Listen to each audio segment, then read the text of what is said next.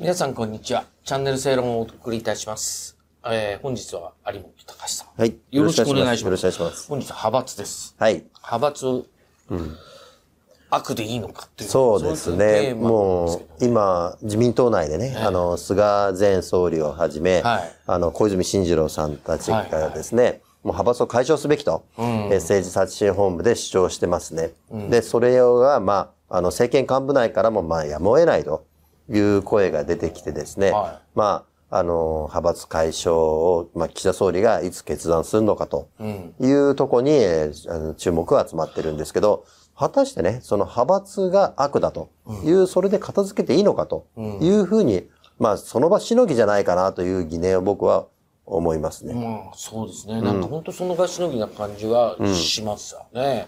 だまあ、その派閥の議論がなぜ起こったかっていうのは、この例のパーティー券の裏,、裏金問題っていうんですか？まあ、これ、まあ、だから裏金ではなくて、これね、不記載なわけですよ。そうだよね。別に、あの、なんていうか、ある団体から違法にね、お金をもらってそれを隠してた。これ裏金かともしれないですけど、はいはいはい。パーティー券を売って、はい。その、まあ、ノルマよりか、あの、多く上回った分を、ん。派閥から、あの、そのそれぞれ、まあ、キックバックと言われてますけど、管理を受けていると。これを、本来なら政治資金収支報告書に記載しなきゃいけないのに。安倍派の場合、あの、清和、えー政策研究会の場合、それを怠っていたと。うんだから、非常に政治資金、あの、あれ、規正法をですね、はい。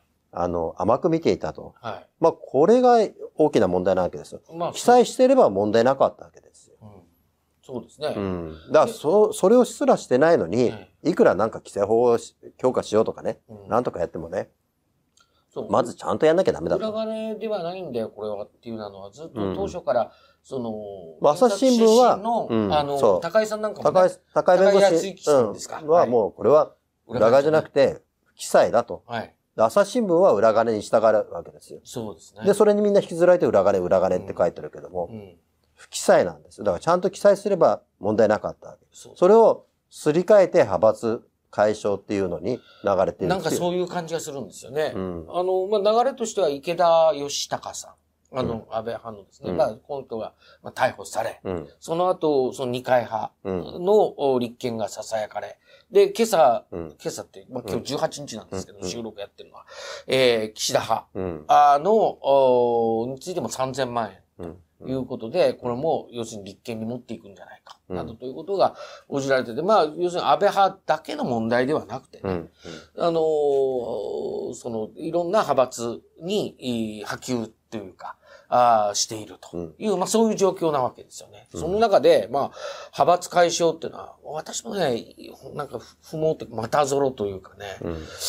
その、そんな感じがしますね。まああのねええ、金の集め方、これについては問題だと思います。派閥による金の集め方が行き過ぎだっていうのはあるかと思います。うんで、これは厳格化するっていうのは、パーティーのあり方、まあ、まあパーティーやめるって言ってんだけど、うんあの、金の集め方っていうのを厳格化しなきゃいけないというところはありますね。うんそこはね。ただね、今、あの、言われているような、じゃあ政治家を連座制にすればいいから、それで普通片付けるかってね。そうなんですよね。じゃあ政治家がね、その、いちいち細かいね、お金のやり取りをね、こうね、チェックしたりなんとかして、いでいいのかと。あのーもっとやるべきことあるんじゃないかと。やっぱりそのために会計責任者っていうのにちゃんと責任を負わせるっていう形の法律の立て付けがそうなんですよね。法律の立て付けがそうなんですよ。ええまあ、ある程度政治家も当然責任を負わなきゃいけないところはあるんだけど、何でも連座制にすればいいって言ったらね、もうこれ引っ掛けられちゃいますよ。確かに今の報道を見てると、もうこれはやってるはずなんだから、これが立憲的には法律はおかしいっていう、まあ決めつけた議論。まあこう、共謀の認定って確かに難しいですからね。うんあのーそ、そ、そこをなんか決めつけた議論っていうのはもう多いなっていうには思いますわね。ただやっぱりね、政治がその、要するに、ある政策をやりたいと。ええ。いうために、やっぱりその、それを実現するためには数が必要であるとか、あの、やっぱり一人ではできないから、チームを作っていかなきゃいけないとかですね。そういうのは、まさしく、安倍政権もそうだったようにですね、僕はすごく思うんですね。うん。あのだからこれね、うん今派閥はダメだと。うんじゃあ菅さんのをね、支えるガネーシャの会っていうね、派閥じゃないけどグループがあるわけはいはいはこれはいいのかと。い。うん。で、派閥はダメだっていうのも、その区別がよくわかんないって、党内からは出てるけど、うん例えば、あの、無派閥連絡会っていうのはできてるんですよ。赤澤良生さんたちがね。はいはい作ってんだけど、はいはこれ派閥じゃないかと。い。うん。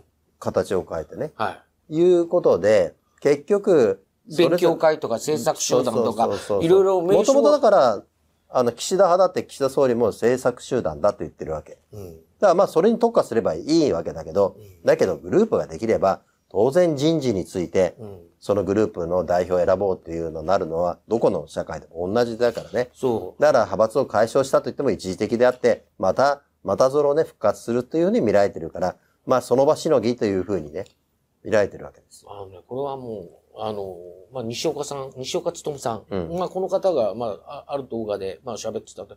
なるほど、そうだなと思ったんですけども、要するに、あの、西岡さんは政治の専門ではないんで、まあ、その全体の話はわかんないと。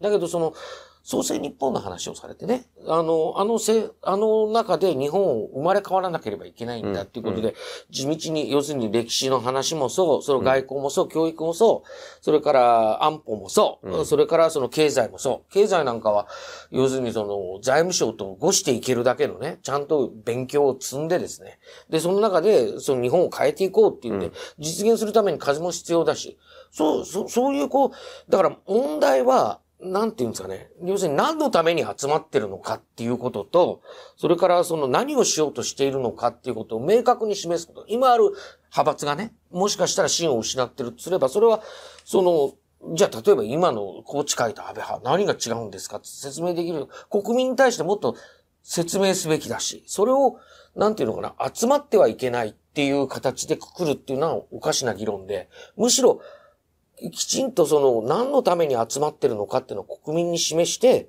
それを実現するためにその、まあ、手堅いというか地道なというか、ものを積み上げて何をしようとしてるのかっていうことをきちんとこうやっていくっていうことは、これ、かそれ派閥を解消したってですね、あの、結局のところ、まあみんなでやんなきゃいけないわけですから、必要になるわけですよあの、ね。中選挙区は派閥あるのは意味があったんですよ。というのは、うん。お一つの選挙区で同じ自民党の議員が争うとはい。いうことでですね、それは派閥の力で同じ別の派閥に属して、はいまあこれは競い合うということはあったんですけども、はい。は小選挙区になって一人ですからね。い。はい。一人だから、その派閥というよりも、まあ自民党の一支部長。という形になって、だから、だから派閥は必要なくなるんじゃないかというふうに見られてたんですよ。うんうん当初政治、あの、政治改革の時はね。うん。でも、やっぱり残るわけですよね、派閥っていうのは、ね。そうですねだから、こういういろんな形を変えてきたけども、やはり自民党は、その金についていろいろリクルートとかね、うんまあ東京サガーとか事件が大きな事件起きましたけども、えーそういうのがちょっと収まって、やはりルーズになった面は否めないと思います。そこはやっぱり、でもやっぱポイントはいけない公開ってことでしょ？要は。そうそうそう。やっぱ公開性ってことですよね。うん。だけどあんまりね、細かいす、あの、コメントなんかがやってる、うん。お金まで細かくやっているのは公表していいのかどうか。うんそれはだって献金する人はだって、それは献金する自由というのがあるから、これも高井先生弁護士が言ったけど、あんまりその、そうそうそう。あの、少額にするのはいいのかどうかと。だまあ一つの案としてはね、まああの、総務省なり第三者機関を作って、そこには提出するとうん、ちゃんとね。だけど、その公開するかどうかはまた別というのも一つのやり方だと思いますけどね。うん。とまあ何のために集まってるのかっていうことと、それをやるためにきちんとそのそれを国民に示してですね。で、そ、それに賛同するならお金出していいっていうのは、これ認められてることだし、うんうん。まあ、まあ、基本的にそ、それを派閥というのか、チーム安倍というのか、政策集団というか、勉強会というのかっていうのは、あの、派閥はけしからんっていうのね、人の集まりを否定するみたいな感じの議論っていうのは、なんか立て、議論の立て方としてなんかおかしいんじゃないかなと思う。まあ、派閥っていうのは総理大臣を、まあね、作り出すっていうのが一番の目的なんだけど、これ、あの、月刊正論の今月号ですね。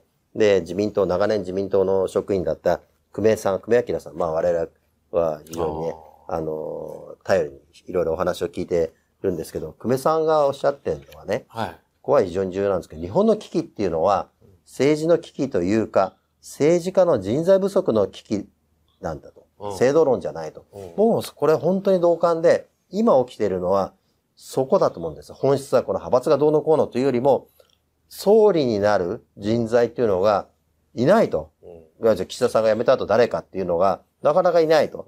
だからこの派閥っていうのが単に自己目的、金を集めるための、そんな風になっていると。だから、あの、西岡さんが入れてね、創世日本から安倍さんがこうやってね、まあ、これをやるんだ。再起したような、うんうん、そうしたのは改めて、あの、自民党の政治家たちは原点に立ち戻るべきであって、その、なんかね、あの、宮沢博之さんですか？安倍、はいはいはいはい、の派閥を解釈するなんてね、うん、そんな、あの、偉そうなこと言うんじゃなくて、もうちょっと謙虚になってね、うん、自分たちのやってきたことに対して、えー、なってほしいですね。あの、その久米さんの話で僕思ったのは、えー、まあ、要は、その人材の不足ってことですよね。うん、まあ、そうなんですよ。だって、今の総理大臣に一番やりたいこと何ですかって言ったら人事って言うんですよ。何をやりたいかですよ。何をしようとしているのかって一番大事なことで、派閥で何をやるかってことを国民に対して発信していかなきゃいけないのが、それが人事だっていうわけでしょ。うん、それは、やっぱりその、こその派閥の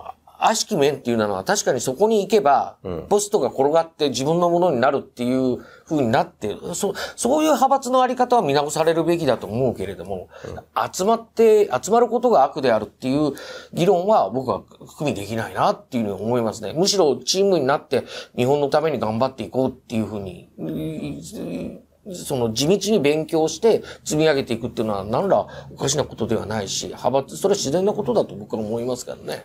あの、今月がもう一つね、えっ、ー、とですね、我が産経新聞のアベリルイさんと、はい、まあ、テレビコメンテーター有名な田崎史郎さんが、はいはい、まさにこれの見出しにあるように、キャラ立ちしない総理と権力闘争しない自民党と、これ対談ぜひお読みください。これを今のあの読むと、二人の対談を読むと、今の政治状況っていうのが分かるとともにですね、今年の政治の、まあ、展望っていうのが見えてくるんではないかなというふうに思います。はい。今月、ね。ちょっと月間ね、正論2月号、発売中ですので、ぜひお読みください。よろしくお願いします。